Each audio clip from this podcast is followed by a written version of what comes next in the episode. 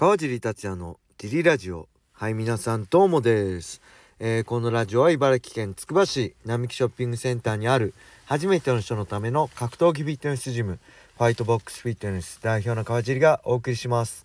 はいというわけでよろしくお願いします。昨日のニュースといえばなんと、えー、高田信彦さんが、えー、大晦日ライジン不参加。まあ、ライジンにも参加しないと表明しましたね。それに対して榊原さんも、えー、先日2人で話して、えー、そのことを受け取ったっていうかそういう話は出てましたね。なんか、まあ、僕はねもともとファイター高田信彦は別にそこまで MMA ファイター高田信彦は好きじゃなかったんですよね。プロレスラー高田信彦だったりやっぱりえー、このファイ MMA ファイターを引退してプライドの象徴になったり、えー、はたまたハッスルで高田総統として活躍したり、えー、そして雷神から高田統括本部長とかねいろんな肩書きで、えー、やってきた。まあ象徴とまでいかないんですけどこのジャパン本当ジャパニーズ MMA メジャージャパニーズ MMA の象徴であったと思うんですよね。高田信彦っていう存在が。でまあ来人始まってね「出てこいや」から始まるオープニングには絶対必要な存在であり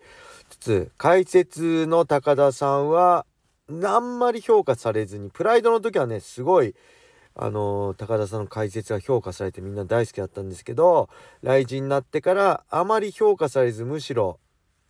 あのいない方がいいんじゃないかっていう意見もあるのは僕も知ってたし、えー、まあそれはね僕ら解説がもっと技術的なこと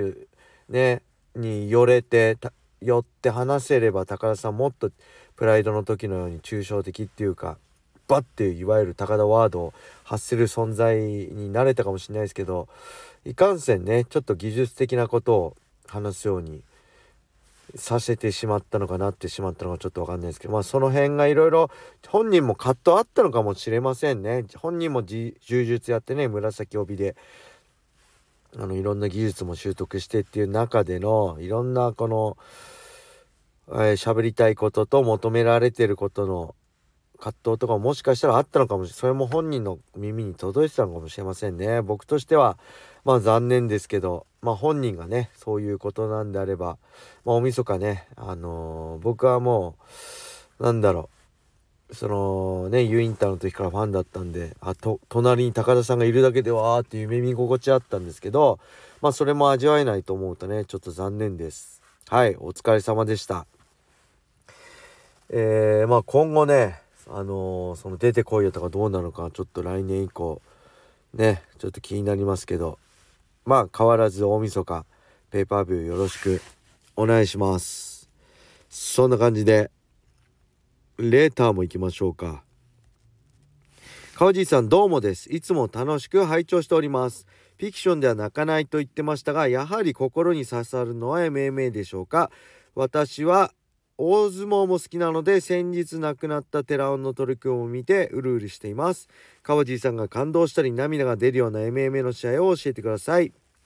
はいありがとうございます。そうですね。リアルじゃないと感動しないですね。うん。ただ泣くほど感動した MMA もそこまでないのかな。そこまでね泣くほどっていうのはあるかな。もし覚えてる人がいたらこの時川地泣いてたじゃんこの試合見てっていうのがあったら。教えてください。覚えてないですね。でこの YouTubeURL URL ね貼ってあったの見たんですけどすごいですね。18歳。まあ学年で言えば高校3年生の高花田が寺尾にやね成人の小結の寺尾とやって勝ってる。すごいっすね。18歳で大の大人相手に勝つってすめちゃくちゃすごいことですからね。今 MMA でもそういう子いますけど19歳とかね。はい。ありがとうございます。URL えー、そしてまあ僕自身は泣いたことはあります。それは自分が負けてですね。でこれね泣くのってこれ子供もそうなんです。これね悔しいから泣くんじゃないんですよね。みんなの優しい声に感動して泣いちゃうんですよ。あのエディ・アルバイスにぶっ倒された後も一応3位だったんでリング上がったんですよね。その時川尻また頑張れみたいな声援に対して泣いちゃうんですよ。でこれ子供もそうなんです。みんな例えば子供が転んだ時大丈夫？って心配するじゃないですか。あれで泣くんですよ子供は。転んで痛いから泣くんじゃない心配されたことで不安になって泣くんですだから子供うちの娘とかキッズはそうではない。しっかり心配しますけどうちの子供転んだ時僕心配しないですもん。あ大丈夫大丈夫って言ってれば泣かないんですよ子供は。心配するから泣くんですよね。でそれと一緒で僕も優しい言葉かけられたからエディ・アルバレス戦の後とかは泣いた記憶ありますね。ただ何か自分が、まあ、感動した試合なんかも言ってるけどね。マッハ対フランクトリックとか桜庭対ねあのー、えー、ベイフォートとかねブライドのいろいろありますけど桜庭ホイスとかもそうですけど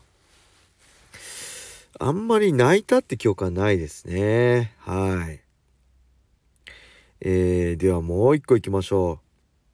う。これギフト付きレーターです。ありがとうございます。川地さんどうもです。早速ですが格闘家の YouTube チャンネルで見ていますか先日中村凛也選手のチャンネルで作戦が決まった試合3戦をやっていたのですがとても面白かったです。というわけで川尻達也の作戦がドンピシャにはまった試合を語っていただければ幸いです。はいありがとうございます。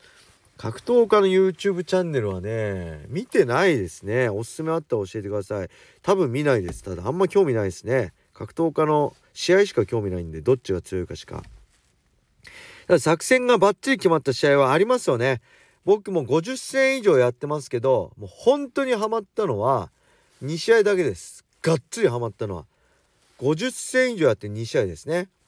で1つが、えー、2004年12月14日のシュートウェルター級タイトルマッチ尾藤シャオリンヒベリオ戦ですね。あれは試合前にやってたまあいわゆるえー、5の線っていうか相手に来さしてきたとこ打つっていう簡単に言えばあれですね。平本選手が山瀬選手にやったような作戦で自分から踏み込まないで相手テイクダウン狙いの相手に踏み込ませて殴るみたいな。あれバッチリハマりましたね。あれはジムのね先輩の会員さんとずっとあのミット打ちやってきたことがハマった感じですね。でもう一つは、えー、2008年12月31日の武田構造戦です。あれもがっつり作戦通りでしたね。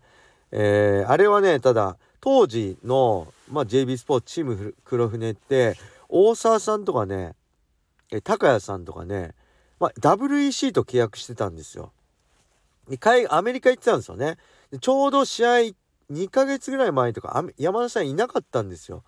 でその間別のトレーナーと、えー、ずっと山田さんが作ってくれたメニューでステップとかバックステップとかいろいろサイドステップとかねやりつつ山田さんが帰ってきて残り1ヶ月ぐらいがっつり仕上げて、